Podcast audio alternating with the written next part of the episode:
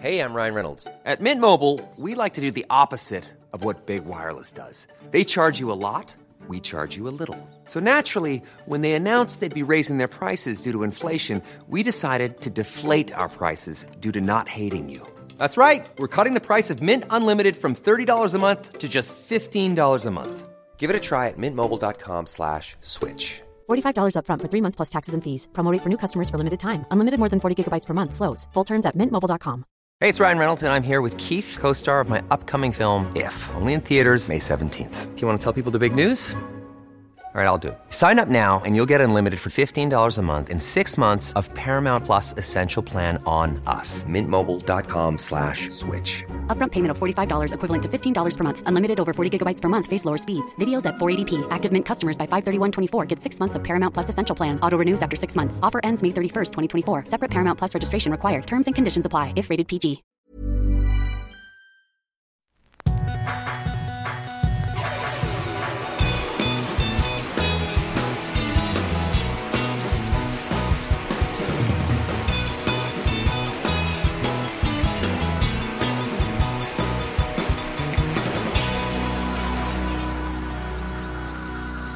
Bienvenidos a Dos Nombres Comunes, episodio 243. 243. ¿Cómo estás, Pepe? Más o menos. Fíjate que fui al doctor. ¿Ah, sí? Sí. ¿Y eso? Pues- ¿Más? ¿Check-up? No, no, no, no check-up. ¿Te estás muriendo? Es, no. A veces quisiera, pero no. No Eh, digas eso. Creo que esto nadie supo, no sé, no lo he contado, no sé, pero como por el 2005. No, de hecho, en el 2005. Después de un show, casualmente, después de un show de, en Guadalajara. Casualmente porque acabas de ir a Guadalajara. en Guadalajara. Como que me empezó a tocar la panza. Y esto es. Me, me acuerdo perfecto, hasta sé qué camisa tenía puesta. Me empezó a tocar la panza y sentí una bolita arriba del ombligo. Una, una pequeña protuberancia, ¿no? Abajo de la piel, pues. No se veía así nada más. Dije, ah, chinga, ¿qué es esto? Tal, dije, no vaya a ser. Y pues fui, un- fui al doctor y me dijo, es una hernia, tienes una hernia abdominal. Y yo, ok, ¿y ¿en qué consiste eso? Y yo estaba chavito, nunca, siempre he sido una persona muy saludable, en cuestión de que casi nunca me enfermo, me han operado y me han operado muy pocas cosas. Entonces, pues no, no estaba muy A mí nunca. enterado Ay, ¿qué de, que es una hernia. Ahorita podemos entrar en eso. Y me dice, sí, pues es una, es una pequeña ruptura en tu abdomen. Y pues lo que sale, y ya doy cuenta que el doctor me lo aplanaba y se metía. Me dice, haz fuerza o pon resistencia. Y hacía, no sé, el abdomen duro y se volvió a salir. Y me dice, es tu, tu intestino Ah, se te está saliendo. y ok, se me operaron en 2005 de una hernia. Pues digo, fue hace 17 años y pues la tecnología yo creo que ha, ha ido mejorando. Pero recuerdo una, un periodo de rehabilitación o de recuperación más bien, que fue un poco lento. Batallaba mucho para ir al baño, porque pues vas al baño y pues tienes que pujar, ¿no? Y al pujar se puede abrir la herida, entonces ok. entonces era un pedo, ¿no? Eh, no, no, no, no podía hacer muchas cosas. Y recuerdo haber visto en convalecencia la final de la Champions League entre Liverpool y el Milan ah sí. en Istambul, esa Ajá, famosa, Sí. famosa final ganada por Liverpool de manera heroica. Ajá. Después de Para que más o menos este, te, Me ubicas en el te tiempo. ubiques en Sí. la cronología, ¿no? Y pues ya, pues me recuperé, ya no pasó nada, o sea, no, no gran cosa. Una hernia es, un- es una cirugía ambulatoria que no tiene mucha importancia. Y ahora, después del show de Toluca, amanezco el sábado en la mañana en Toluca, ese sábado tenía show en Guadalajara. Y pues amanezco y dije, ay, cabrón, me siento raro. No, no de malestar, no había molestia, no me dolía nada, nomás me sentía raro en el área abdominal. Dije, ah, cabrón, y me toco y sentí una bola. Y yo, a la madre, ¿y esto? Y pues ya a una edad más avanzada, Mismo lugar arriba del ombligo. eh, digamos que dos centímetros de diferencia. ok. Y, ah, cabrón, ¿qué es este pedo? Y ya pues con edad más avanzada te empieza a preocupar que Claro. fueran otras cosas. Entonces dije, madre, sí, y, me la planaba, no me dolía, pero esta no se iba, Ok. o sea, no se metía. Y dije, madre, donde sea, O sea, ya, o sea, tú pensando, esta no es una hernia porque no... porque no se va. Ajá. O sea, no desaparece. Lo que yo sentía en ese momento físicamente era de cuenta cuando haces mucho, cuando haces ejercicio, vas al gimnasio después de hace mucho tiempo. Sientes como que los músculos un poco, Sí, fríos o... como que un poco desgastados ya, pero es el ácido láctico que se sale de los músculos y como que te arde. Sí. Haz de cuenta que lo sentí en el abdomen, pero de una manera muy leve. Entonces sentía que algo no estaba bien, entonces por eso. Como un ardor.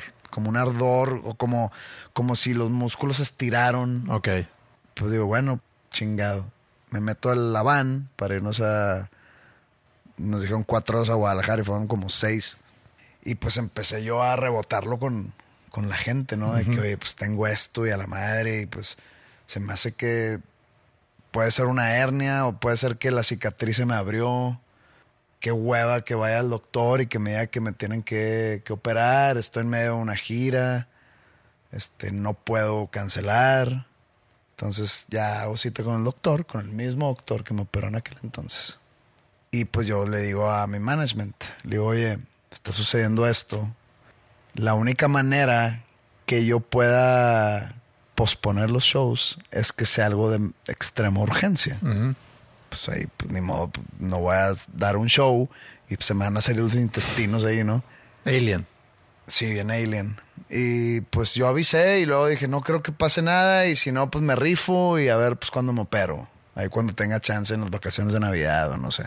Tú ya concluyendo que iba a ser algo que tenías que operar. Ajá. Pues se me hacía muy rara esa bolita. Sí. Pero bueno, en el camino a Guadalajara, como que se me escondió la bolita.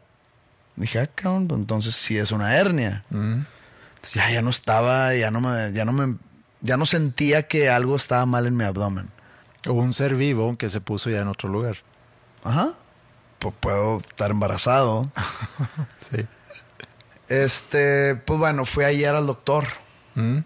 Al mismo doctor, y me dice que él piensa que si es otra hernia, que me vaya a hacer un ultrasonido. Un ultrasonido es lo que le hacen a las embarazadas, que le ponen un gel a un, pues, un aparato ahí y te lo ponen en la panza y ven una pantalla y ven de que, ah, es niño, es niña. Bueno, acá pues no hubo niño ni niña, nomás pues fui hoy y salió que sí tengo una hernia. Ok. Otra hernia. Y que la bolita, en este caso, a diferencia de hace 17 años, era una bola de grasa que sale de la grasa que cubre los intestinos. Ah, entonces no es el intestino como la vez pasada. Me dice, pues no sé, era un doctor ahí que hace pruebas, ¿no? Que no estaba enterado de mi vez pasada. Entonces, pues me falta hablar con mi doctor, pero al parecer no hay bronca. Pero pues sí tengo, una, tengo un agujero en mi panza y pues no, no, o sea, no voy a cancelar shows. Estoy esperando hablar con el doctor para que me diga de que en seis meses me puedo operar. Ok, o sea, no es algo que de un día para otro puedes Digo, quitar. digo, me tienen que operar porque una hernia no se regenera. Tiene que ser eh, con cirugía. Pero sí, sí necesito cirugía a fuerza. Que no sé qué actividades puedo hacer o más bien no puedo hacer. Obviamente esto yo lo veo que es resultado de, de tantos shows, porque no veo otra explicación. Y pues voy a, rifarme los shows que me faltan del año con un agujero en mi abdomen. Mm, Pero, pero, a ver, tú que entonces sabes algo de hernias. Yo he escuchado, oye, le salió una hernia, oye, que tiene una hernia, y, pero no sé bien. Yo pensé que era una ruptura de un músculo que luego se hace como que una, una bolita o se hace duro. Y, o, o cómo, e- ¿Qué es una hernia? Pues mira, las hernias que he tenido en mi vida es esta que te dije, Ajá. o sea, la del 2005. Sí. Una hernia en el disco de la quinta lumbar. Ok. Que ya he contado esta lesión varias veces que por eso ya dejé de jugar fútbol, que me Sí. la hice jugando fútbol. Eh, no, yo no tengo disco en la quinta lumbar, o sea, está roto. Entonces yo creo que se rompe y pues como que se, se echa a perder o no sé. A mí me- no me operaron porque la verdad me dijeron, con terapia puedes estaría adelante, pero pues no tienes, no tienes disco. Ok, y no es algo que en su momento tendrán que... Pero y no, lo mismo me dijeron hace, uh, en el 2001 de mis meniscos. Ok, La rodilla izquierda. De que ese te rompió el menisco, ese no se regenera. Te puedo operar ahorita o te puedes operar cuando tengas como 40 años y, y te empiece a doler. Y pues no me ha empezado a doler. pero es algo que cada día que despiertas, Hoy será el día. ajá, das un... Ok, y pues la de ahorita. Entonces, en el caso del disco, es un disco roto. Y el gran problema de los discos rotos es que al mover, al romperse y, al moverse pueden pellizcar nervios, sobre todo el nervio ciático. Sí. Y ahí es donde empiezan los pedos. Y en el caso del abdomen, pues es una ruptura en el abdomen, pero en el músculo... en el músculo. en el- sí, ok. O sea, es- se rompe Sí, y es un agujero en el cual se sale, en este caso, en el caso de hoy, ah, se sale... se sale la grasa Ya, ok, que está bajo el músculo, sí, que cubre los intestinos, sí. y eso es una bolita. Eso es lo que se... Ok, Entonces yo, cuando empecé a tocar la bolita, así como que pues, una bolita de grasa, yo me la imagino así aguadita, no sé por qué, en este caso estaba media dura. Dije, madre, eso es un tumor, güey. sí, es lo primero que seguramente piensas cuando sientes una Pero bolita. yo digo, si, si el tumor está, está tan grande, ¿por qué ¿Estaba no? grande esta bolita? No, pues digo, eh, no sé, dos centímetros. Ok. Dice, sí, así me la sentí, de puro ojo de Vancouver, ¿no? Dije, pues si fuera un tumor tan grande, pues tendría otro tipo de síntomas, ¿no? Y aparte me dolería y estaría, no sé, no, no, no, no. Eso no es lo que a mí me da de repente miedo de ciertas enfermedades o ciertos tipos de cáncer que, que te puede, que lo puedes tener sin darte cuenta y cuando te das cuenta Ya es muy tarde. ya es muy tarde. Te das de cuenta un, para hombres eh, cáncer de próstata y, y para mujeres cáncer de mama, que cáncer de mama, por eso la, la importancia de que te estés haciendo mama, mamografía, mamografía. Mamografías. Mamografías constantemente para y estarte tocando y próstata es un poco más complicado, o sea, para que estarte tocando la próstata tú y hacer tú solo esa, ese chequeo está un poco más complicado que, que pudiera ser para una mujer. Por lo mismo, porque a lo mejor no lo vas a sentir, a lo mejor no vas a tener ese problema eh, o físico. Y, y ya cuando un día descubres que, oye, esta bolita que no lo había sentido antes, me estoy tocando el pecho, este, que, que tengo entendido que también puede pasar en hombres. Cáncer de mama. Ajá, cáncer de mama. Pero pues se le puede decir mama a las chichis masculinas. Eh, no, porque no, no son mamables. Pues nunca sabes. Ok. Depende de lo que te guste. Sí, sí, pero pensando en el, en el eh, El término fisiológico, no el término sexual. no. Bueno, el caso es que pues voy a necesitar cirugía, pero estoy buscando la manera que sea en un momento donde no tenga shows. Pues no quisiera posponer nada. No. No, no lo, no lo haré pronto, pero si están escuchando y, y alguien tiene boletos para mi show en, no sé, en San Luis, diga, no, pues ya valió madre. No, o sea, no, no voy a hacer, nada más quería compartir esto. Siento que nunca comparto cosas médicas aquí. Para causar simpatía y un poco de lástima. para que me lleguen tweets de que no, tú siempre das el, el extra, 150% por, por tus shows y por tu público, de que por eso te queremos. No es mi objetivo, nomás quería platicarlo, porque lo acabo de vivir ahorita, o sea, vengo llegando del ultrasonido y este, y nada más. Entonces, próximamente me van a tener que operar de nuevo. ¿De qué me han operado en mi vida? Cuando era muy chiquito, me operaron de los adenoides ¿Ok? y casualmente no me quitaron las anginas y mis anginas me producen mucho, muchos problemas, Ah, muchas infecciones. mucha infección. Eh, me operaron de las cuerdas en el 2009, cuerdas vocales. Me operaron de esa hernia en el 2005. ¿Tu voz cambió después de esa operación? No, pero era un miedo que tenía. y creo que ya han sido las únicas operaciones. Y próximamente. Próximamente otra hernia. No sé si en diciembre, no sé si el año que entra. Sea cuando sea, te mandaré mi regalito. Va.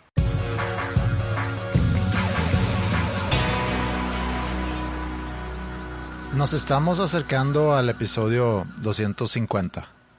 ¿qué es? Como un pues, cuarto de mil. Yo no sé por qué festeja tanto la gente como proyectos, como aniversarios, cuando es un 5. En este caso, el 250 es un tipo de 5. ¿En, en qué sentido es un En 5? que es, o sea, porque no son 200, Ajá. No, no son, son 300. 300. Sí, sí. Es la mitad de un centenar. Sí. Que, Sí, pero es un cuarto de mil también. O sea, 250 sí es. eh, mejor. 250 para mí pudiera entender más el, el aniversario 250 que el an- aniversario 300. Que 300. Pues son tres cienes. Como el aniversario 30 de algo, pues son tres décadas. Sí. No son dos décadas y media. Sí. No, digo, entiendo cuando alguien cumple años, por ejemplo, el cumplir 20, 30, 25, no sé. Sí, a lo mejor. Pero hay, hay bodas de plata que son 25 años. Sí. Los 15 años también se celebra Sí. mucho aquí en México. Sí, tienen razón. Pero bueno, nosotros nos estamos acercando a, a 250 y eh, no estoy diciendo que lo deberíamos celebrar de ninguna En manera. Estados Unidos creo que es el 16, el Sweet 16. Ajá, sí. ¿Quién, es, ¿Quién fue el Contreras ahí? No sé. ¿Ellos o nosotros? No sé. 15 se me hace más sentido. A mí también me hace más sentido 15 Si vamos que por los 16. números, si vamos por los números, pero si pensamos en No, la si, si estoy madurez- cuestionando, si estoy cuestionando el festejar un 5, Ajá. ¿por qué festejar un 6? Sí, sí, sí. Y se festejó igual cuando cumplió 6, la niña. A lo mejor ahí tiene que ver con 16, te estás, ¿qué? Graduando de... No, pues ya esos días de cada quien. Pues yo de secundaria me gradué Sí, a los a los 14. 12.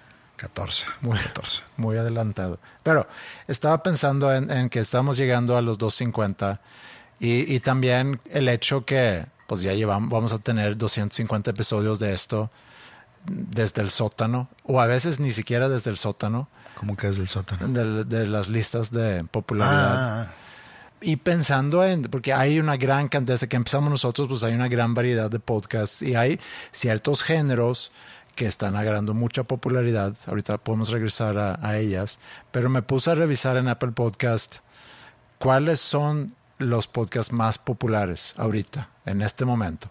Y como rara vez escucho podcasts aquí, o sea, podcasts mexicanos. mexicanos. O en español, más bien. En español, inclusive en inglés. Me acabo de, de fletar un episodio de Joe Rogan el- este fin de semana, de un episodio de casi tres horas, entonces fue por partes. Cada vez que me subía al carro lo podía escuchar. Era Joe Rogan con Dr. Phil. ¿Sí ubicas a Dr. Phil? Conozco a Dr. Feelgood.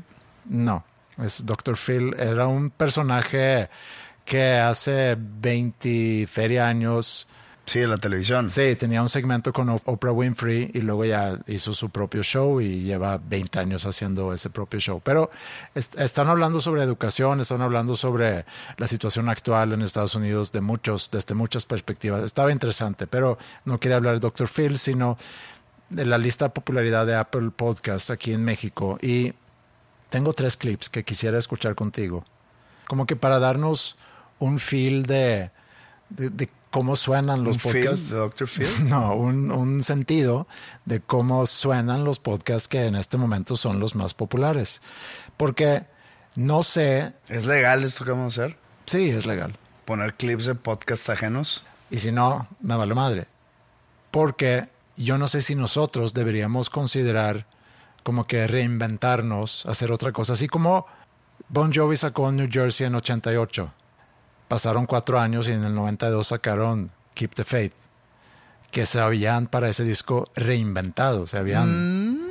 Sí, era un disco diferente. Se habían cortado el pelo, la imagen era Pues más- diferente, el sonido. Más met- metálica, más Radiohead, más Bueno, Metallica es otro buen ejemplo. ¿Cuándo sale en Justice for All? en el 88. Y luego sale el Black Album en el 91. Sí. Y luego sale Load. Ajá. En ese sí, ya se- con un sonido más grunge. Sí, ya cuando el grunge había como que muerto, ¿no? pero bueno, y se sale- cortaron el pelo y sale, pues, digo, sí, si le bajaron al metal en el Black Album, cuando sale Load, sí es Load, ¿verdad? Load, sí, porque luego sale Reload. Sí, sí es cierto.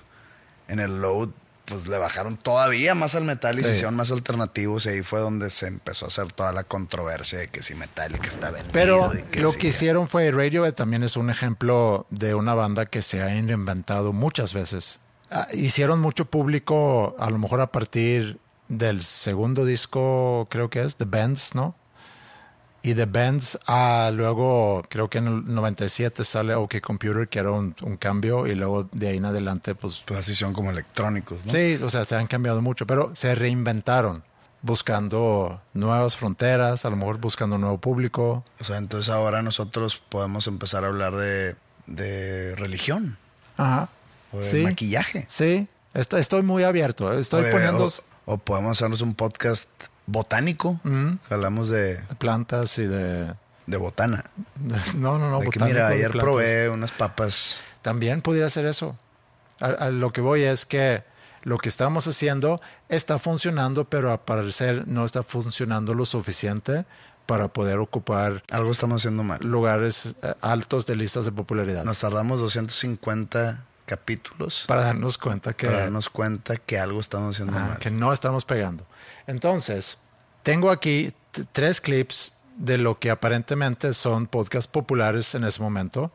Los podemos escuchar y podemos ver si algo de ahí, digo, tampoco se trata de copiar, pero también tienes que ser sensible a cuáles son las tendencias, las modas, para, para ver qué giro darle a tu contenido. A ver, otra vez, mándalo a la música. Mm. ¿Qué artista Taylor Swift. ha pegado? No, no, no. ¿Qué artista ha pegado en su álbum número 12? Ahorita regresamos a eso. Sí, es, es buena pregunta. Pero Taylor Swift vi que sacó un nuevo disco y ocupó los, Los lugares spots de Billboard, ¿no? 1 a 10 en, en Billboard, sí. Y de 1 a 20 creo que están todas las rolas del, del disco. Nada más que quizá no está en el lugar 11 ni en el lugar 13. Pero sí, Taylor Swift ocupó todo el, el Billboard Top 10. Que no sé si alguien lo haya hecho antes. Se me hace increíble. No sé, no sé cómo interpretarlo. Está muy ojón, ¿no? Eh, sí está... Como cuando nos salió a todo mundo en Release Radar el nuevo sencillo de John Mayer. Sí, que me acuerdo que, que cuestionaste mucho eso. Digo, yo no soy de los que se enoja, por ejemplo, digo, a mí no me pasó que, y no sé por qué, creo que no tenía iPhone todavía, que de repente un día apareciera el Ah, nuevo disco, de, YouTube. Ajá, sí. Digo, si me hubiera pasado a mí eso y no lo quiero, pues lo borro. No voy, Ajá, a, no sí. voy a quejarme a Twitter, ¿no? Sí. Pero cuando en, en un momento, todos los viernes está el Release Radar en Spotify. Y pues me meto a ver, a ver si escucho algo que algún artista que en algún momento escuché, sacó algo bueno que me pueda gustar. Y me salió John Mayer. Que normalmente no escuchas. No, que no escucho. Y, y- y no, no le estoy tirando a John Mayer. Simplemente un artista que no escucho. Y yo tampoco escucho. Y nos salió a ti y a mí. Ajá. Y luego le pregunté, creo que a mi hermano, de que checa tu release. Le- eh, para empezar, le dije, ¿escuchas John Mayer? Me dice, no. Mete tu release radar.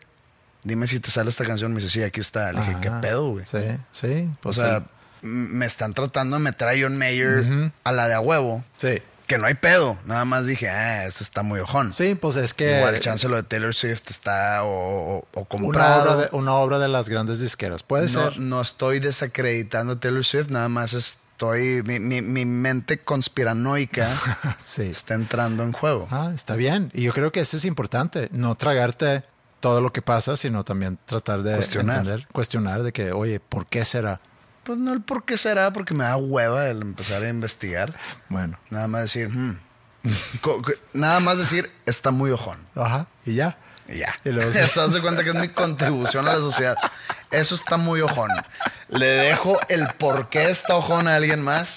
Yo nomás apunté, me di la media vuelta y me fui. Tú, tú nada más vas por la vida señalando que cosas. Ojón, ojón, Ah, no tan ojón, Sí. cero ojón, Ajá. muy ojón. Muy ojón. Está bien. Ok, entonces, regresando a los clips.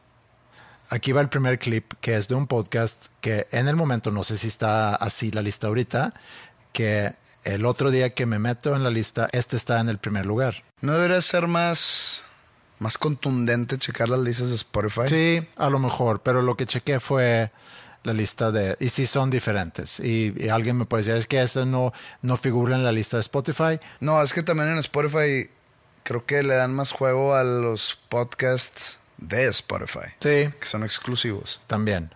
Entonces, yo, como yo consumo podcast en, en Apple Podcast, Yo consumo en los dos. sí, Más en Apple, ¿eh? entonces me, me fui ahí para buscar en la lista. Este se llama Día de los Muertos.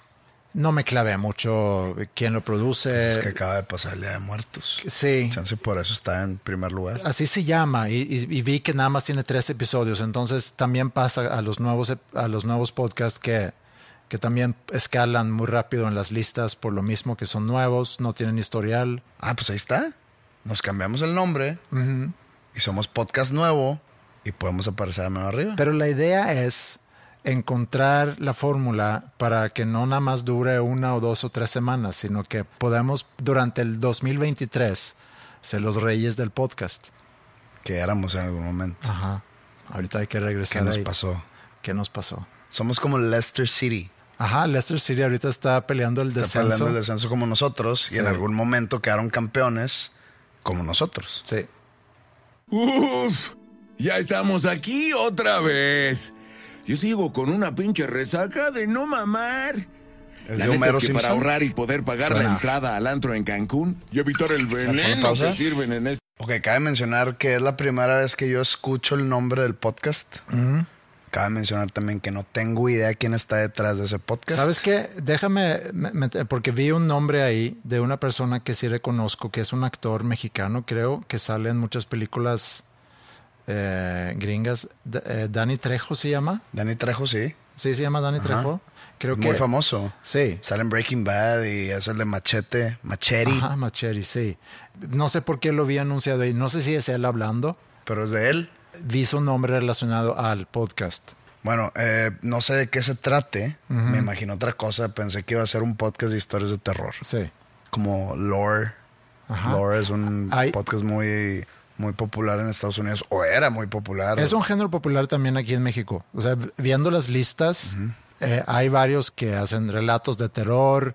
Están las leyendas, por ejemplo, que también tiene que ver, no sé si es true crime o si es de terror, Es pero, como una, una amalgama ahí, ¿no? De true crime y historias como sí, que pero, macabras. pero hay muchas. Por ejemplo, de, de- de vida real, se puede decir. nosotros en la semana pasada rozamos con el tema del, del terror, hablando sobre fantasmas, hablando, digo, no, no Y vi ningún... Y no vi que, que estuviéramos en primer lugar. No, no vi. Entonces, Algo hicimos mal. Ajá, algo hicimos. Bueno, en, esta, en este caso no pensé que era algo así y veo que es como cómico Sí, o sea, hablando, eso es algo que... y que- haciendo un tipo de voz y un tipo de acento que, que, que yo percibí el acento chilango muy, muy actuado. ¿Tú puedes hablar como Homero Simpson?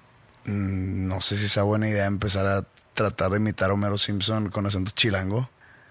¿Qué pasó, cabrón? No, hombre, yo armé ese equipo, cabrón. Yo armé ese equipo, cabrón.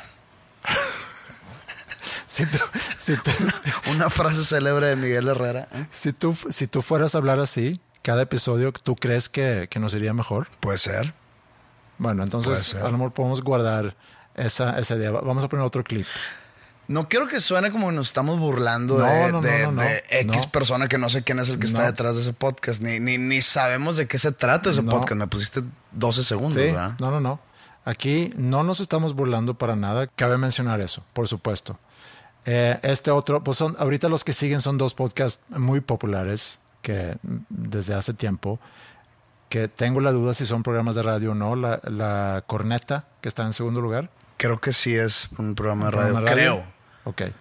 De este Videgaray. Programa libre de primicias exclusivas. Información de segundo plato con reportajes de medio pelo. La corneta come, Vemos, come, Samos, comen, sales, comen. todos. No te tiene el nuevo, güey, no te tiene. Ni me tendrá. ya. ¿Quién? Un día de, un día de esto, quién sabe. Nos Risas. tenemos que conectar Ya, ya antes te de tiene, entrar ya al te aire. tiene. Entonces, Eduardo, Ya- con mucha urgencia. Ellos dos eran muy populares no en te tiene Telehit. el nuevo Ok. cuando abrimos y ni me tendrá. y el Atrás en nuevo el se día. queja. Se enoja y dice, ¿qué dijiste, güey? Dijo ¿Nuevo? algún día. Algún día, algún día, Algún señor. día, algún día.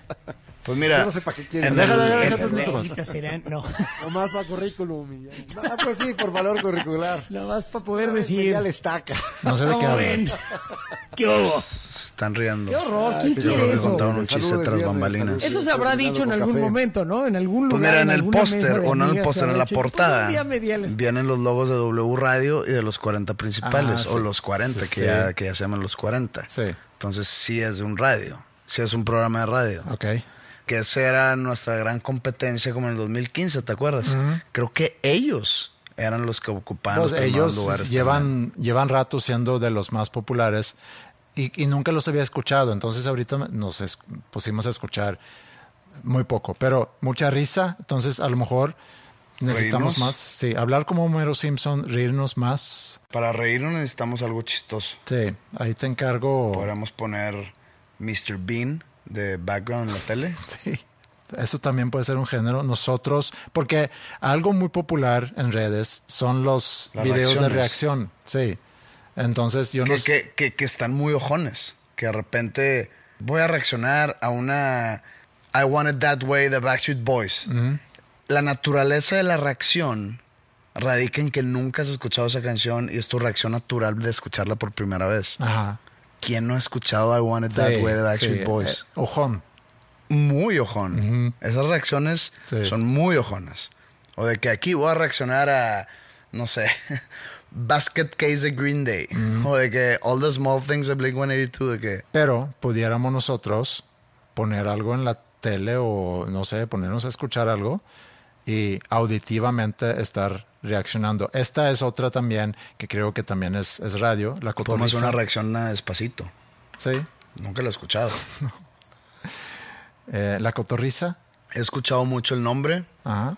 Sé que es un podcast muy popular. Sé que también es de comedia. Pero nunca lo he escuchado. Vamos a escuchar un pequeño Tampoco clip. conozco quién esté detrás.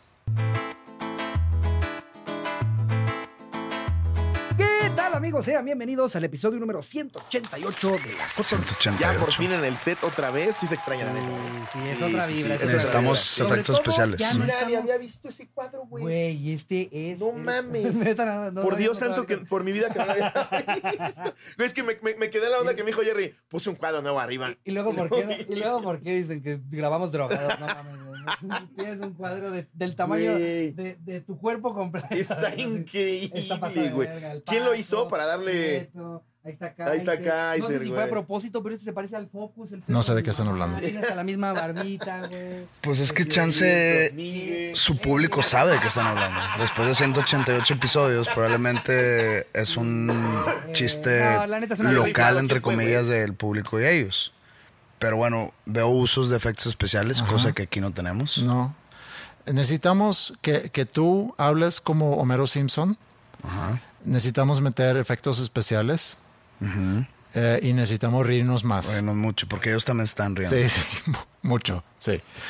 Entonces, no sé, eh, te, a partir, digo, no lo tenemos que hacer ahorita, pero a lo mejor es algo que en, en vacaciones navideñas, He visto o notado que muchos podcasts que creo yo que están en el mismo género que, que estos que, nos, que acabas de poner, dan shows en vivo. Haz de cuenta, otra vez llevándolo a la analogía de la música. Es como un artista que saca sus álbums una vez cada dos años. Acá es una vez por semana o más inclusive en algunos casos. y se van de gira Ajá, así como las bandas o los artistas se van de gira Sí. para tocar sus canciones en diferentes ciudades, a diferente público, ellos también hacen giras. Y creo que ellos de la cotorriza hacen eso. Al igual que, por ejemplo, Adrián Marcelo con La Mole, que Ajá. veo yo por las redes sociales que lo sigo, Hermanos de Leche, creo que se llama. Sí, se llaman así. Eh, están de gira, ahorita incluso. El otro día, pues en Guadalajara, me mandó un mensaje este Badía. Badía es De de, leyendas. leyendas. legendarias. Y pues digo, con él tengo una historia de conocerlo hace tiempo porque él fue director de arte de como de seis videos. De mis, los primeros videos de mi carrera solista. Entonces ahí me hice amigo de él por... Pues tenemos muchos intereses en común.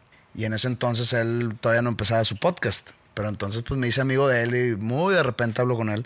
Pero me mandó un mensaje que, oye, ¿estás en Guadalajara? Y yo, sí, tengo show. De que tú también sí. Le dije, pues Kyle, me dices que tengo show yo hoy. Ah, ok. Y me dice, pero mañana también tengo show. Él me dice, o sea, que tenía dos funciones. Le dije, pues mañana me voy, carnal. Me dice, ah, bueno, pues ahí pues luego, luego coincidimos. Entonces sé que él está de Sí. gira también con leyendas legendarias.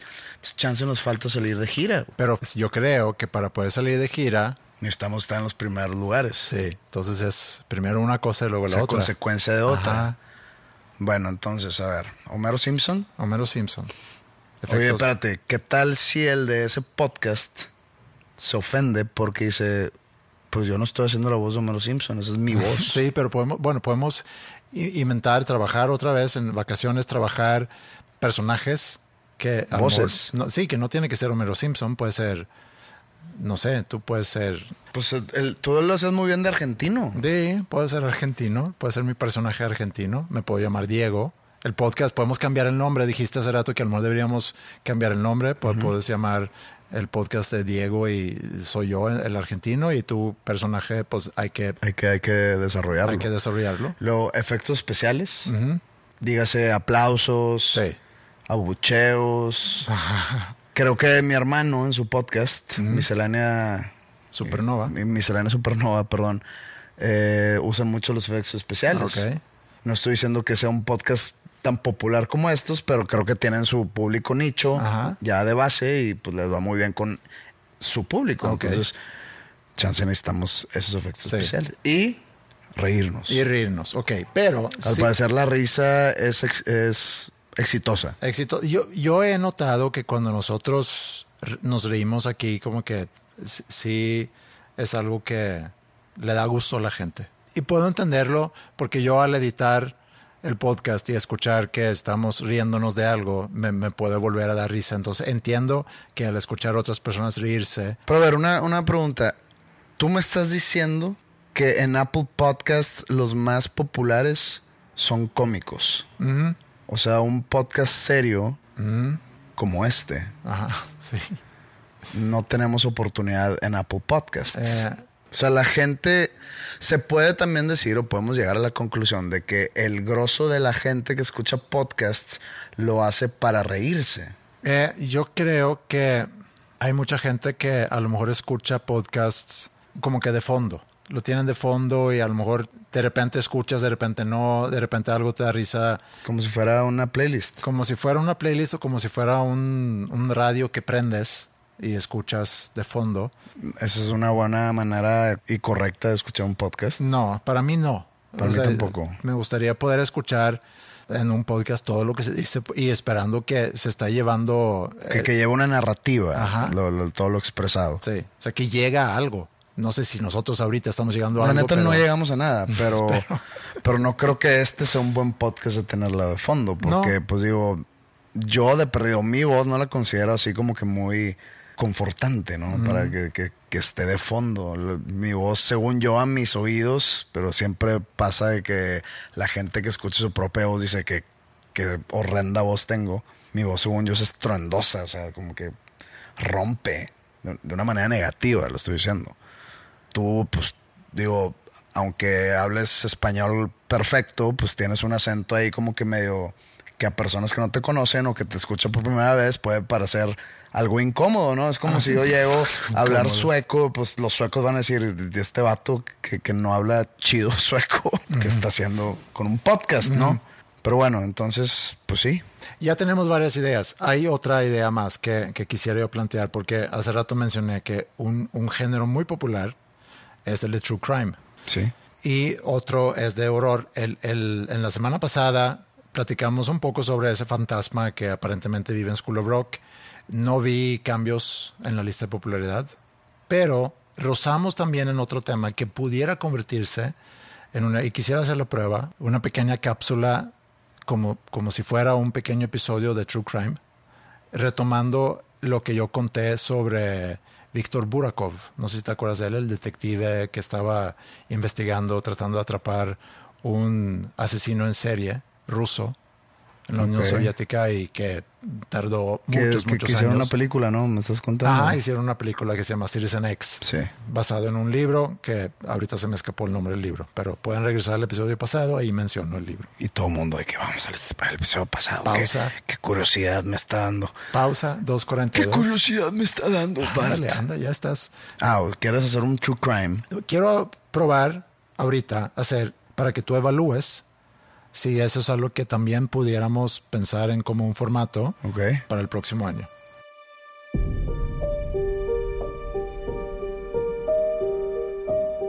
Andrei Chikatilo, también conocido como el carnicero de Rostov, fue ejecutado en 1994 en la Unión Soviética, después de asesinar a 56 mujeres y niños entre 1978 y 1990. ¿Cómo pudo este asesino y caníbal en serie operar durante tantos años sin ser capturado? Conoce la historia del forense Víctor Burakov, quien durante años, obsesionado con capturar al asesino, luchó sin descansar contra la burocracia soviética. Finalmente, con la ayuda de investigadores internacionales, logró captar al carnicero de Rostov.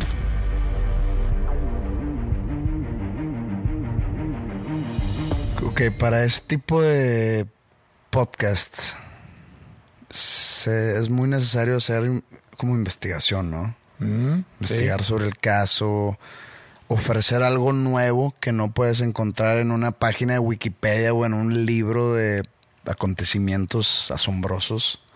que te hace pensar que voy a investigar a priori a grabar cualquier episodio?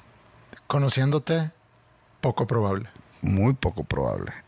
Altamente improbable. O podemos hacerlo así, con voz de Homero Simpson, con efectos especiales y con un chingo de risas.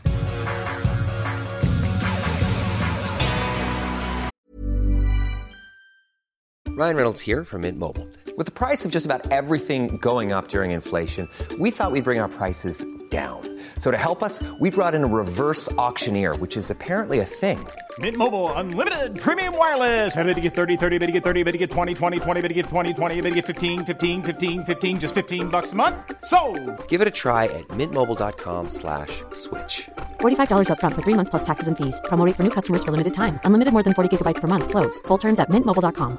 Planning for your next trip? Elevate your travel style with Quince. Quince has all the jet setting essentials you'll want for your next getaway, like European linen, premium luggage options, buttery soft Italian leather bags, and so much more. And it's all priced at 50 to 80% less than similar brands. Plus, Quince only works with factories that use safe and ethical manufacturing practices. Pack your bags with high-quality essentials you'll be wearing for vacations to come with Quince. Go to quince.com slash trip for free shipping and 365-day returns.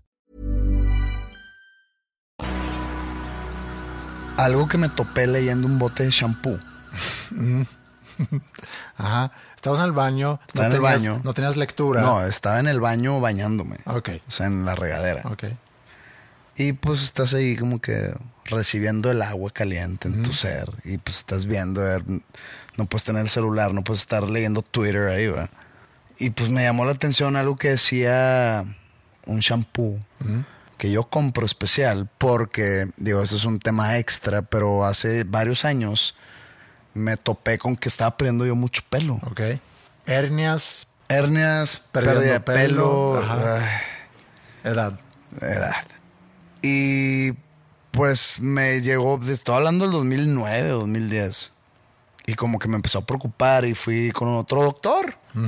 El doctor Fíjate del- que no soy muy fan de ir a doctores y ahora resulta que te estoy platicando dos visitas ¿Cómo distintas. se llama ese doctor? ¿Cabellólogo? Un pelólogo. No, pelólogo, ok. Eh, fui con el pelólogo para, para para combatir la caída. Ajá. Siempre combate todo tipo de caída. Ahora que estábamos hablando de las mamarias masculinas, pues, si se te empiezan a caer tus mamarias siendo un masculino, Sí. hay que combatirla. ¿Cómo? No sé, pero ve con el mamalólogo sí. O ponte a hacer ejercicio. ponte a hacer ejercicio. Sí. Fui con el pelólogo y pues ahí me, me puso a unos tratamientos tópicos ahí que, y me, me dice que ahora en adelante y el delante incluye hasta hoy, que tengo que comprar shampoos que no tengan varias cosas. Que, que hueva repetirlas aquí, que ni al caso. Entonces, desde ahí, al comprar shampoo, que para esto, ¿por qué se llama shampoo el shampoo? Mm, ¿De dónde viene? ¿Y, y cuál es el, el nombre en español de shampoo? No, y no estoy diciendo que sea en inglés shampoo, no sé qué idioma sea, pero shampoo. Sé que de repente ponen champú, así C-H-A-M-P-U. Ajá. Pero pues eso viene de algún lado. Sí, los finlandeses, por alguna razón, no pueden decir sh. El sonido sh es, batallan mucho los finlandeses, entonces. Como, como los suecos la rrr. Ajá, sí, pero todos los finlandeses dicen sampu, Sampo. sampu. Ok. ¿Dónde viene esa, esa No sé, palabra? no sé dónde viene. Pero bueno. Eh, ¿Puedes decir cómo se llama el shampoo? ¿La marca? no, pues es que hay varias marcas. O sea, la, la clave es que no tenga. Es que le pregunto porque estoy seguro que alguien que ahorita está sufriendo de caída de pelo va a preguntar ¿cómo se Bueno, hay llama? una, hay, hay, hay una marca que yo compro cuando voy a, a Estados Unidos que se llama Jason. Ok. Este, bueno, esa es la marca. Pero es de que no tenga parabenos y no tenga no sé qué madres, que al parecer te hace mal al, a la piel del pelo. Entonces yo compro eso, ¿no? Sí. Pero lo que me llamó la atención ahora que me estaba bañando y vi, decía no animal testing, o sea que no hacen pruebas en animales. Entonces me quedé, mm, ok, mi mente empezó a divagar. Y digo, para empezar, Ojón, pensaste. no, no, no, no, ojón. Bueno, ok, de una manera sí ojón, porque ¿dónde sé que no hiciste pruebas de animales? Porque dice ahí, Ajá. mames. Sí. Que, o sea, El escéptico. o sea, no te voy a creer 100% nomás porque dice ahí, pero bueno, va más allá mi pensamiento. Sí. Mi, mi, mi pensamiento crítico y analítico va más allá. Si ese shampoo no tiene químicos, no tiene alcohol, no tiene todo esto que sin cloruro, sin sulfatos y no sé qué. Y antes de seguir, quiero yo pensar que, las, que cuando dicen animal testing hablan de conejos, de probablemente hamsters, Ajá, ratones. eh, no sé si changos. No me imagino que el, que, que- que el animal testing sea un caballo o un perro. No, Este, pero bueno, entonces comúnmente es son conejos, ¿no? conejos, eh, ratoncitos y con, como dices, Pero changos. bueno, no se llaman changos, no se llaman changos, se llaman qué? Simio, chimpancés. Ah, sí, simios. Changos es otro, el que Aquí, tiene aquí cola. no, es- no un podcast científico. Aquí ya sabemos que es un No, podcast de true crime Sí, y comedia. ok. Si no tiene todos esos químicos malignos, en este caso en específico, ¿qué tendría de malo? Todo esto nace de ignorancia, ¿ok? Y de tener una mente que no puede estarse quieta. Sí. O una imaginación que no puede estarse quieta. ¿Cómo podría perjudicar a un animal un shampoo Que no tiene nada que malo. no tiene nada de malo. O sea, ¿qué, qué, qué tiene si yo ese shampoo, si supuestamente no tiene todos esos venenos, entre comillas, Ajá, qué maleficio, por no decir beneficio, ajá. le puedo yo estar haciendo un conejo, Sí, echándole un shampoo limpio? Qu- quizá nada. O sea, quizá, mira, pues ya huele rico el, el Sí, conejo. Sí, pero quizá nada y por eso sabes, no tenemos que hacerlo, entonces podemos poner en el bote que no hubo pruebas animales.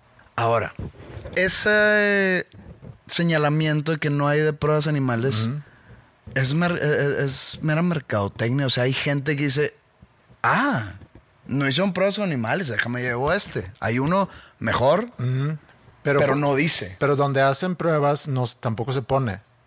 Para sacar este producto antes de se hicieron pruebas a animales, no se pone, Mm, supongo. Pues no creo, porque O sea, hay mucha gente, muchos activistas que, que harían mucho pedo. ¿Cuál es tu postura? Ay, pero, pero, deja acabar, deja acabar. No me pongas en el spot de esa manera porque en verdad no so, o sea, no me gustaría saber que algo que yo consumo Ajá. afecta a un animal vía alguna Ah, prueba. Ah, ok, ahorita lo, lo Pero si platicamos. tú me dices, oye, el, la ropa que tú usas Ajá.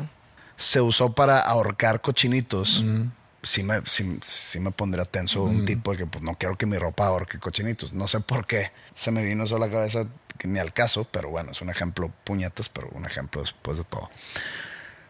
Hay mucha gente activista que, que, que le hace mucho de pedo. Entonces, yo no veo que shampoos o medicinas o así digan no se usaron humanos como prueba. O sea, es más. Sí, sí. O sea, llama más la atención de cierta gente que se hagan. Esto es pregunta retórica. que Me se quiero- hagan pruebas en animales a que se hagan pruebas Sí, en humanos. pero quiero regresar a eso de, las, de, que, de que no se hicieron pruebas en humanos. Entonces, si tú ves un medicamento y dice, no se ha hecho pruebas En humanos. en humanos. Tú vas a ser el primero. Ajá. Entonces, la prueba es con- conmigo. Sí, pues sería yo la yo- prueba. yo Entonces ahí humano. sí no hay pedo, ¿verdad? No, pero yo soy Porque, o sea, humano. yo no veo algunas asociaciones que cuiden esos, eh, esos derechos Sí. de los humanos de esa manera y que sean tan vocales como, digamos, Pira o Ajá, PETA. Como por ejemplo, sí, es, es un muy buen tema. Es, es muy complejo el tema de los derechos de animales. Pero, ojo, no estoy tratando de infringir contra derechos de animales. Es solo lo que ponen en las etiquetas de los shampoos. Sí. Lo ponen ahí, obviamente, para dejar claro que no se hicieron esas pruebas sin Una necesidad demostrar, de... sin demostrar que, se, que no se hicieron pruebas. Sí. Pero tampoco dicen que no se hicieron pruebas en humanos. Mm. Cuando el producto es para humanos. Y si todos esos ingredientes que están dentro de ese bote Sí. son sanos para mí como humano, se debieron de haber hecho pruebas en humanos. Sí. ¿Sí o no? Sí, pero... Porque si un humano se echa ese shampoo y le empiezan a salir ronchas, Sí. pues no lo venderían. Ok, pero necesitamos, necesitamos desglosar aquí un poco. Y es interesante porque yo vi ese tema hace una semana. en- en- ahorita puedo sacar el artículo que usé para mi clase hace una semana justo de este tema. Podemos estar de acuerdo. Digo, hay quienes escuchan eso que no van a estar de acuerdo, pero tú y yo pudiéramos estar de acuerdo que existe una jerarquía en la naturaleza Ok. donde nosotros estamos Arriba de la Arriba. cadena alimenticia. Ajá. Ajá. Ok, entonces tú y yo con- consumimos animal. Sí. Tú contaste en- hace varios episodios sobre un concierto de Morrissey donde él pone propaganda, se puede decir, en, en contra del consumo de animal, ¿no? Para alimentarnos. Y pone ejemplos de videos de cómo matan a, a vacas, cómo matan a cerdos, y te da asco porque tú siendo una persona empática, cariñosa, puedes tú decir, a mí no me gusta que, que dañen a animales. Yo puedo ver un video de un animal dañado y sufro. Ajá. Y pero duele. al fin del día vas a comer. Pero voy- sigo comiendo carne. O Entonces sea, ahí... tú, tú comes carne, pero no quieres ver de dónde viene esa carne. Pues- Digo, no, no, no tú, sino yo, yo incluido ahí. Porque pues yo como todo, todas las carnes. Sí, pero tampoco puedo ser hipócrita. Tengo que entender que estás matando un animal en contra de su voluntad y, y seguramente hay sufrimiento. Lo que yo puedo esperar es que haya lo menos sufrimiento posible. Hay leyes, porque comer carne todavía es, es legal. Nos hemos puesto de acuerdo para decir que sí tenemos derecho, y con nosotros me refiero a la sociedad y países enteros, el mundo entero se ha puesto de acuerdo para decir que sí tenemos derecho de consumir animales para, para alimentarnos, pero lo que sí hay son hay reglas que controla el cómo estamos tratando a esos animales mientras los estamos como que haciendo crecer para eventualmente matarlos y mandarlos al rastro o mandarlos al rastro para que ahí se maten, cual sea el orden. Entonces, primer paso, aceptar que hay una jerarquía y hay quienes están en contra de esa jerarquía y dice que no, que todos somos iguales y no tenemos derecho de, de comer animales, ni hacerle daño a animales, ni hacerle pruebas a animales. Pero si partimos de que haya una jerarquía, entonces tenemos que permitir muchas cosas. Tenemos que permitir nosotros matar animales, nosotros inclusive hacer pruebas a animales para poder curar enfermedades que nosotros, por estar arriba de la jerarquía, tenemos que sacar esas curas para, para que viva el ser humano, aunque implique el sufrimiento de un animal. Eso es algo que nos hemos puesto de acuerdo para que esté así. Ahora podemos opinar individualmente. Yo tengo mascotas en mi casa, quiero mucho a los animales. Es más, he dicho, no sé si aquí, pero no puedo yo entender una persona que no logra tener sentimientos por un animal. O sea, se me hace que es una persona que le falta algo en su vida. O que nunca tuvo una mascota, Mm. como yo. O sea, yo tuve una mascota cuando estás niño, probablemente dos meses te parecían un año. Entonces, pues yo no sé si tuve un perro pastor belga por un año o por dos meses, no recuerdo. Pero es el único tiempo que tiene una mascota. Entonces, a mí me gustan los animales mientras no sean míos. Es como, o sea, porque si yo tuviera un perro, pues ¿cómo le hago? Sí, O pero yo vivo solo y yo salgo mucho de viaje y, y pues digo, es, es una responsabilidad el, el estarlo dejando encargado, ya sea con un familiar o con un amigo o en un hotel de perros.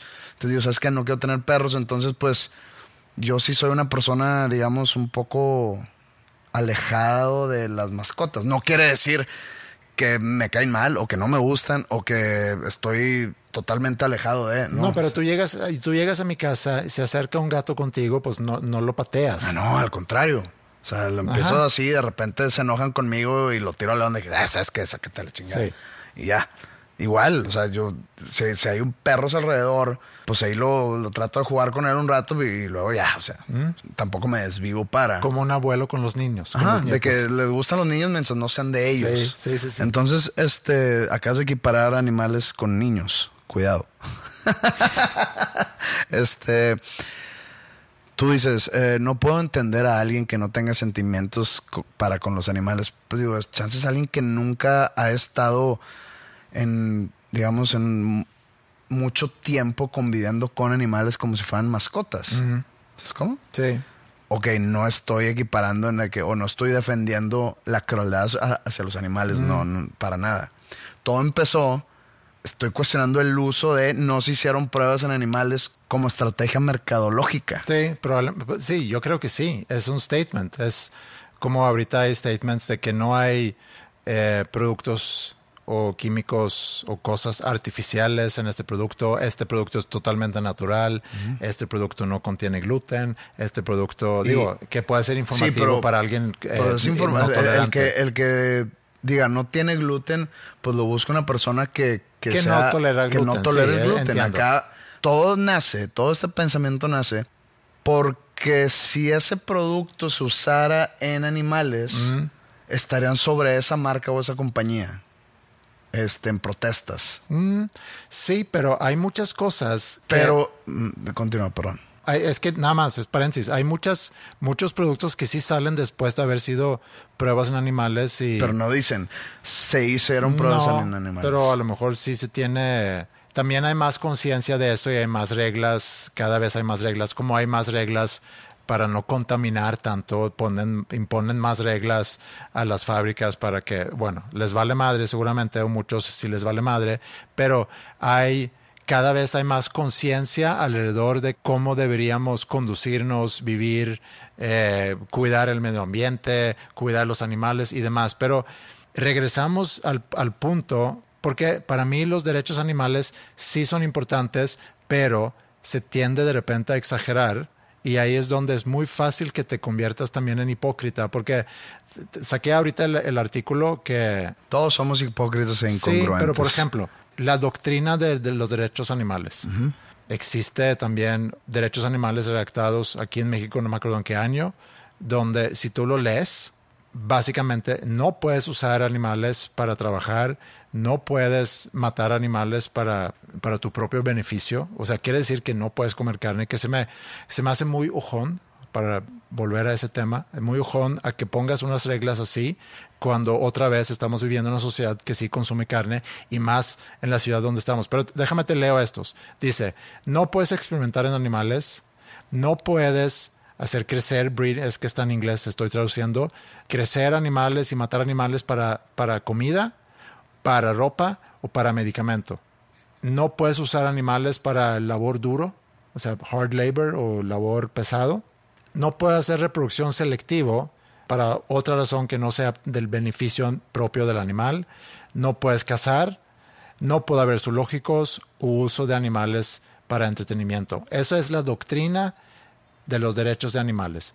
Ahí podemos señalar a cada uno de estas, decir es que así no funciona. Pudiéramos estar en contra de zoológicos, de que por qué sacar el animal de su hábitat natural para ponerlo en el centro de una ciudad muy lejos para que la gente pueda ir a ver cómo es un cebra o cómo es un león en una jaula. Estoy de acuerdo con eso. Entretenimiento, pues hay animales que de repente aparecen en, películas que son entrenados específicamente para eso. No sé. Y muchas veces salen los disclaimers de que no- ningún animal fue dañado en el proceso de la filmación de esta película. Pero no cazar, Pero con eso es suficiente. sí, ya, deja tranquilo a, Sí, a la raza. to- todos los activistas dicen, "Ah, ok". Sí. Entonces sí puedo ver esta Sí. película. Pero por ejemplo, en, en Suecia también hay un control, otra vez pensando en la jerarquía, hay un control de los diferentes eh, Especies. Especies. Y por eso está la cacería. Por Ajá. eso es permitida la cacería. Sí. Yo, yo he tenido conversaciones con cazadores que dicen que por eso hay temporadas y por eso es, por ejemplo, en los venados, que es necesario esa, que es necesaria esa cacería por cuestiones de población. Sí. Que alguien pudiera argumentar en contra y decir, oye, ¿para qué te metes con la naturaleza? ¿Para qué te metes? O sea, si, si ese, esa especie va a crecer, ese herd va a crecer de ser 5 mil a 10 mil a 20 mil a 50 mil, pues entonces así lo quiso la naturaleza. Pero implica cosas para nosotros los seres humanos que otra vez, según la mayoría, estamos arriba en la jerarquía. Entonces nosotros tenemos para controlar eso. Así como controlamos en Suecia ese tema de los lobos, por ejemplo, que tenemos que controlar cuántos lobos hay. De repente no hay suficientes, entonces necesitan como que fomentar que, que haya más cruce entre lobos y lobas para que crezca ese, bueno, el grupo o el cantidad total que hay. Pero también tienes el problema de lobos que se meten, por ejemplo, con los que tienen ganado y que de repente matan ganado. Entonces, sí es un balance que tú tienes que controlar. El decir que no podemos matar animales para, para consumir comida, pues entonces va directamente en contra de lo que la gran mayoría usa para alimentarse. Pero hay gente que defiende mucho eso o está en contra de eso y trae un carro con asientos de piel o trae chamarras de piel o zapatos o, o un cinturón Sí. o algo. O sea, no, hay, no existe la congruencia. Y hablo de en todas las facetas de la vida. O sea, yo soy incongruente de muchas maneras. O sea, es difícil, es difícil ser totalmente congruente. Es difícil. Pero bueno, acá es por qué no hacen tan igual de pedo cuando hay pruebas a humanos. De, ahí nació todo. Y sin la prueba de humanos, que al parecer sí hay, porque no me, no me estaré inyectando esta vacuna, digamos, si no fue probada en humanos, porque entonces de hecho hay pruebas en humanos, ¿por qué no hay ese tipo de campañas para prevenir la prueba en humanos cuando sí la hay para las pruebas en animales? O sea, vale más la vida, y acá no estoy diciendo, no me estoy dando más valor a mí que a un perro. ¿Tiene más valor un perro o un conejo a, a una vida humana? Sí, pues yo digo que tú sí tienes más valor que un perro. Yo pongo esa jerarquía. O sea, Entiendo que que, yo como José o yo como humano. tú como humano, Ok. tú como humano y para mí tienes más valor que otros humanos, pero eso es por nuestra relación. Pero así como el humano para mí tiene más valor que un perro, no quiere decir que no sufro al ver a un perro sufrir. Estoy de acuerdo con todo eso. Ya dejamos claro que somos pro animales. Nada más quiero llegar al fondo del razonamiento. porque también, si- siguiendo este caso de los derechos animales, que es, es- el artículo es muy largo, no, no lo voy a leer todo, pero voy a sacar aquí que otra propuesta, que la doctrina que acabo de mencionar es muy tajante, se dice, o sea, es muy fuerte, prohíbe todo. Pero también hay quienes dicen, bueno, podemos salvar o no hacer pruebas, por ejemplo, a animales que sí tienen cierto tipo de conciencia. También hay quienes hacen la distinción en- entre los animales, que entiendo, tienen su lógica. Por ejemplo, puede haber una diferencia entre un ratón y un perro. El significado para el ser humano es muy diferente entre un perro y un ratón. Pero hablan aquí sobre la complejidad biológica del, del animal. O sea, podemos distinguir animales por su complejidad biológica. Pero al final del día existe una jerarquía. Respeto a los que dicen yo no consumo carne o animal, yo no me visto en, en ropa que viene de animal, yo no uso productos que vienen de animal, yo no uso productos donde sufrieron animales para sacar ese producto, está bien. Si tú logras manejar esa congruencia, está muy bien. Pero sigo insistiendo que a nivel mundial nos hemos puesto de acuerdo que existe una jerarquía, lo cual a nosotros nos da el derecho de usar, y ojalá se haga con lo más dignidad que se pueda, animales para alimentarnos y para probar, para sacar medicamentos o para sacar champús o lo que sea, que no nos haga daño a nosotros y ya.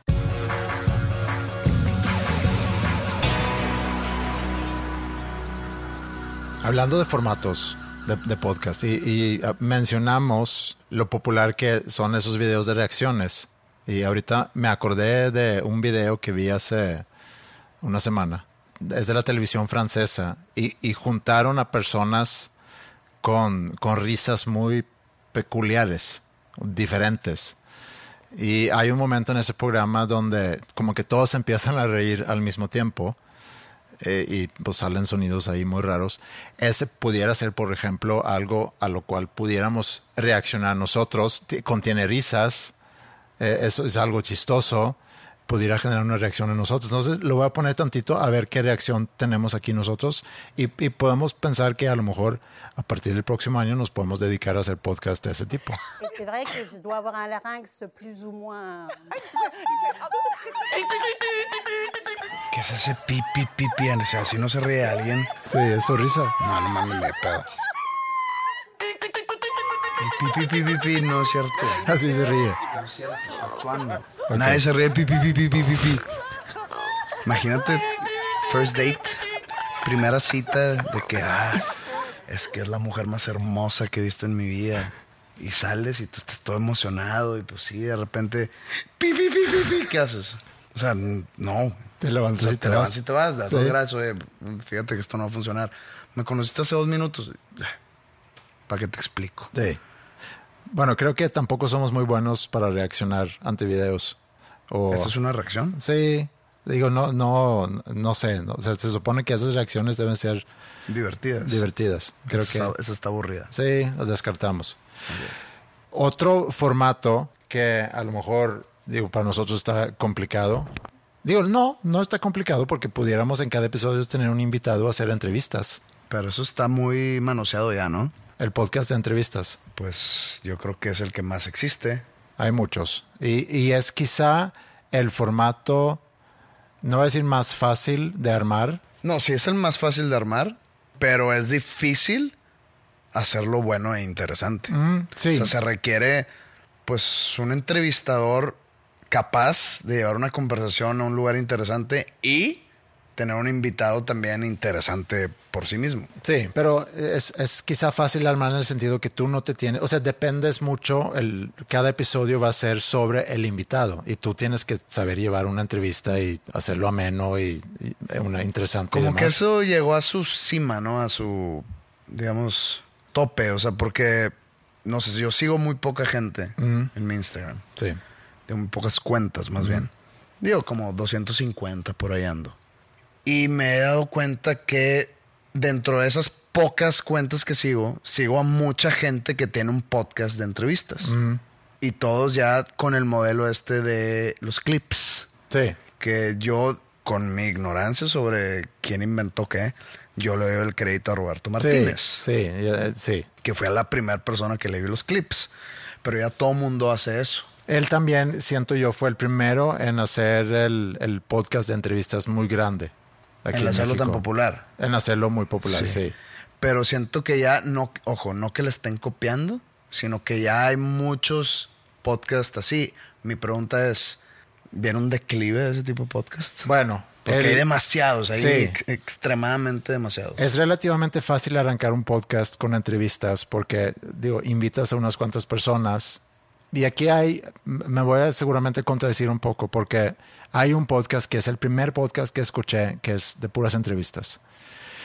Y es un podcast donde el entrevistador ya está repitiendo y digo, yo sé que tú has sido creativo muchas veces y no, no le quita mérito para nada al podcast, pero también en este podcast que yo sigo, de repente y quizá ahorita más, digo porque llevo tantos años de no vivir en Suecia, entonces de repente entrevista gente que yo no sé nada de esa gente. y puedo encontrar algo de esa entrevista, porque a final de cuentas es un, es un encuentro entre dos seres humanos que ponen ciertos temas sobre la mesa y lo platican. Y si eres bueno para llevar una entrevista, logras sacar algo interesante de ahí. Entonces, el, el querer arrancar un podcast de entrevistas, por más fácil que aparenta, no es tan fácil porque tienes que tener la habilidad para, uno, invitar a gente interesante y, y, y dos, lograr sacar algo interesante de, de, esa plática. Y ahí depende mucho de tu habilidad de sacar temas interesantes. Entonces, a mí de repente me, me invitan, estoy seguro que a ti también te buscan para... para no eh, tanto, ¿eh? Pero de todo tipo de podcast. Hay, hay podcast de entrevistas muy grandes y hay quienes están empezando. Y lo que, lo que a veces pienso es que casi son las mismas preguntas. Y yo creo que el secreto de hacer un buen podcast con entrevistas es que tienes que hablar de temas que esa persona rara vez habla. O es como si yo te entrevisto, a lo mejor cuando yo te entrevisté por primera vez en, en Habitat, a lo mejor, digo, fue también hace muchos años, y yo te pregunté por tus inicios en la música y cómo se llegó a formar Panda, cómo empezaste a tocar, pero ahorita, 10 años después, o no sé hace cuánto fue eso, pues no viene al caso de que tú participas en un podcast hablando exactamente de eso, sino tendría que ser otra cosa porque aparte que hay más entrevistas, hay más podcasts con entrevistas, tienes que hacer algo más diferente. Y creo yo que se acaban las personas interesantes. Que esa es otra cosa que iba a decir, que también se acaban las personas interesantes.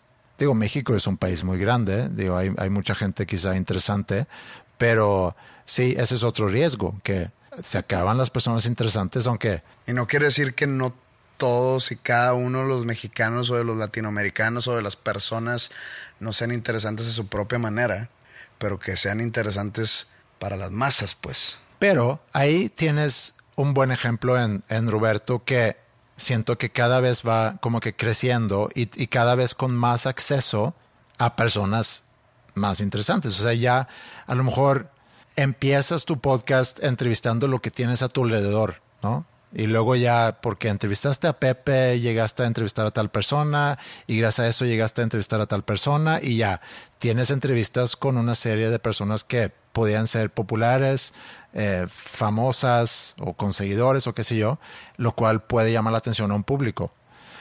Pero si te sigues por ahí, ya llegas a entrevistar a un expresidente, a un actor de Hollywood y eso te abre a que puedes acceder a, a, gente aún más interesante y ya te conviertes en un podcast ya más internacional y tienes todo el continente, inclusive Estados Unidos, como mercado para hacer entrevistas. Entonces, a lo mejor en algún momento Roberto brincaría a hacer también entrevistas en inglés. No sé, Creo que Estados Unidos está en el mismo continente. Bueno, pero es otro país, otro idioma. Bueno, pues mi, mi, duda era que si crees que ese tipo es, o ese formato vaya ya de caída o en decadencia por, por ejemplo, otra vez equiparándolo con la música.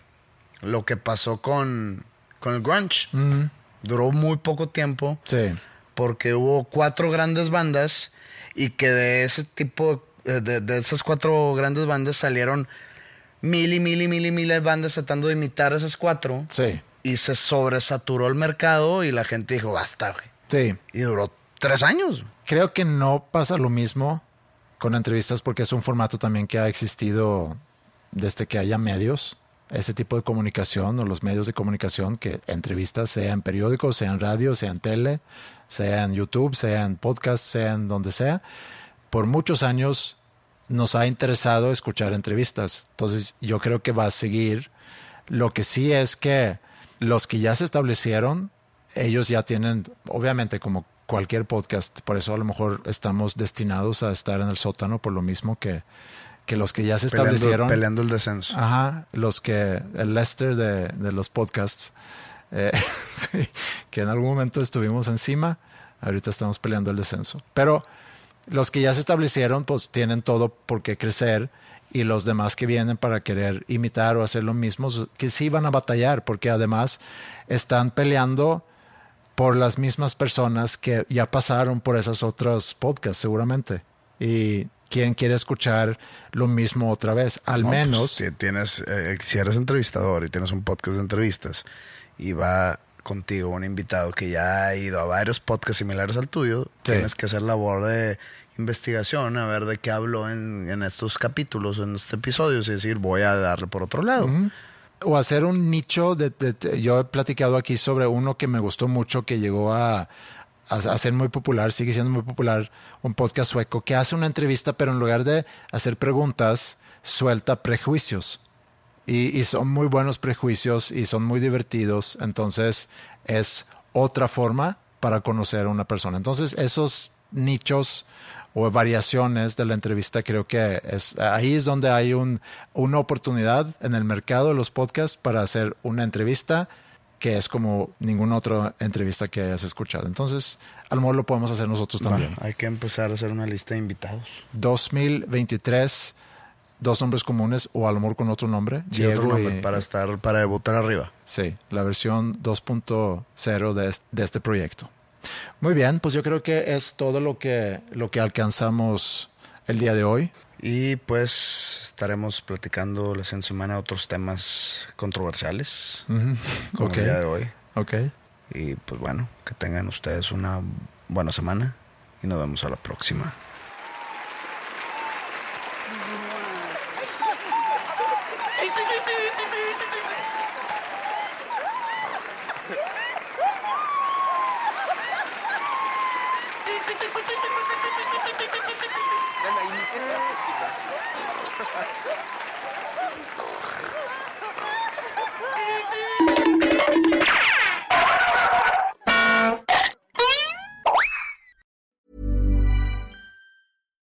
Catch yourself eating the same flavorless dinner three days in a row?